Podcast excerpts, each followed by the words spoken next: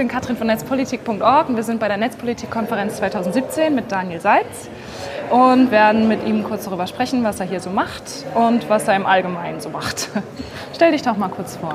Ich bin Daniel Seitz, ich lebe in Berlin, bin Medienpädagoge und habe eine kleine Agentur und einen Verein, mit dem wir politische Bildung mit digitalen Medien machen. Okay, was macht ihr da so zum Beispiel für Projekte? Ähm, also ganz verschiedenes von Data Run, was sich so um das Thema Überwachung dreht, wo wir ein Alternate Reality Game entwickelt haben und dann mit Schulklassen im Technikmuseum und mhm. auch an anderen Orten ähm, das durchführen, bis hin zu Jugendhackt gemeinsam mit der Open Knowledge Foundation. Mhm. Ähm, Hackathons für Jugendliche, die mit Code die Welt verbessern. Also eine ganz okay. breite Umsetzung.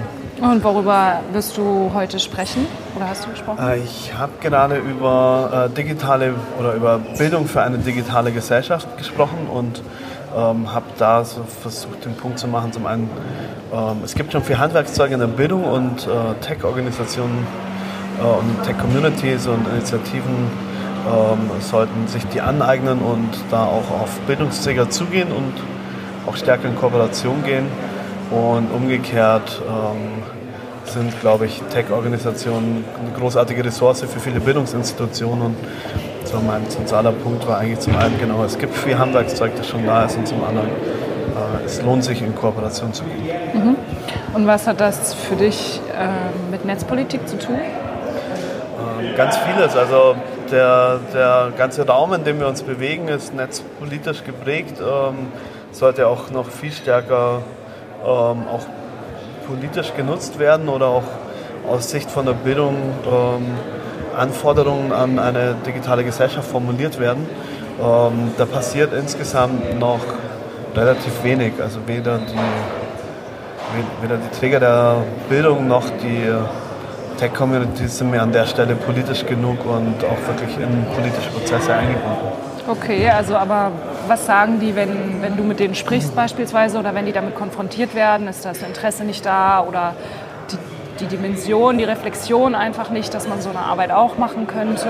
Oder was siehst du da für Probleme? Hm, wahrscheinlich ist es so ein Mix aus verschiedenen Sachen. Ich glaube, ähm, ein Thema ist natürlich immer Ressourcen und ähm, das heißt aber am Ende halt auch Priorisierung.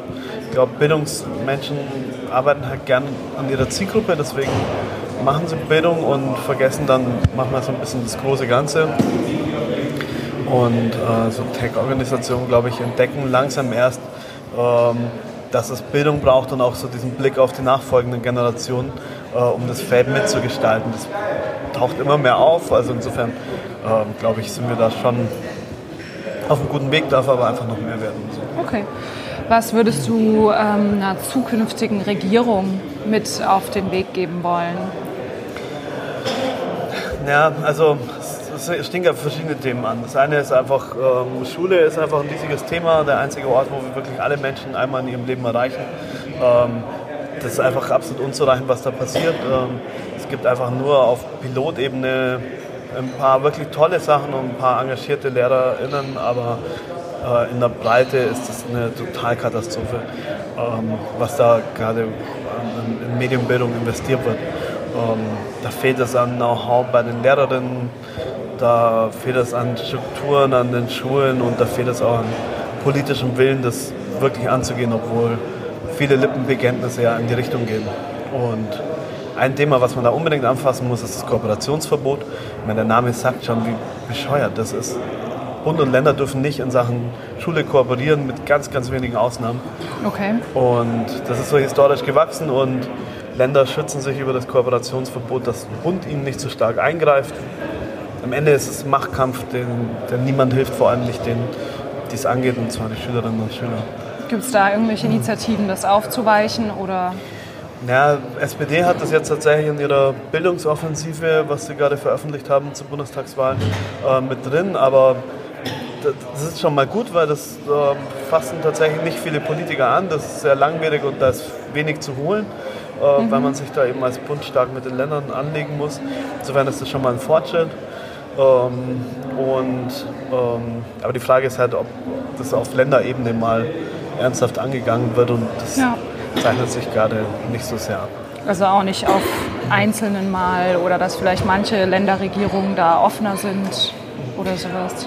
Also, dass überhaupt die Länder sich untereinander abstimmen, ähm, ist, ähm, Bildung ist die KMK, die Kultusministerkonferenz, ähm, und dass die jetzt nochmal verstärkt zusammenarbeiten, ähm, wird jetzt gerade auch erst mehr. Also die, die gibt es schon länger, aber dass die wirklich stark inhaltlich arbeiten, dass die Vorlagen liefern, auch eine gute Strategie tatsächlich gerade entwickelt haben. Ähm, das entsteht jetzt auch erst langsam. Ähm, da braucht es auf jeden Fall noch mal viel mehr Zusammenarbeit, auch unter den Ländern, um da auch einen gemeinsamen Ansprechpartner zu haben. Das ist halt leider dann das, was irgendwie das Bundesbildungsministerium gerade mit dem Digitalpakt D ähm, versucht hat anzugehen, halt auch nicht hilfreich, weil ohne Einbindung der Länder ist der Bund da vorangeschritten. Große Ankündigungen von Frau Wanka, 5 Milliarden zu investieren, die sie dann nicht mal hatte, der eigene, okay. also aus der eigenen Partei, der Finanzminister, der die Gelder nicht zur Verfügung stellt. Und auch ansonsten sind da viele, viele Prozesse gescheitert. Also eigentlich ein Lehrstück für, wie macht man Politik nicht. Okay. Ähm, hätte es Treffen zwischen den Ländern und dem Bund geben sollen, die kurzfristig abgesagt und noch nicht weiterverfolgt wurden. Also es ist wirklich ein okay. totales Dilemma, was da auf der Ebene gerade passiert. Okay, gut, dann ähm, hoffen wir mal, dass sich das in Zukunft verbessert. äh, danke fürs Gespräch. Sehr gerne.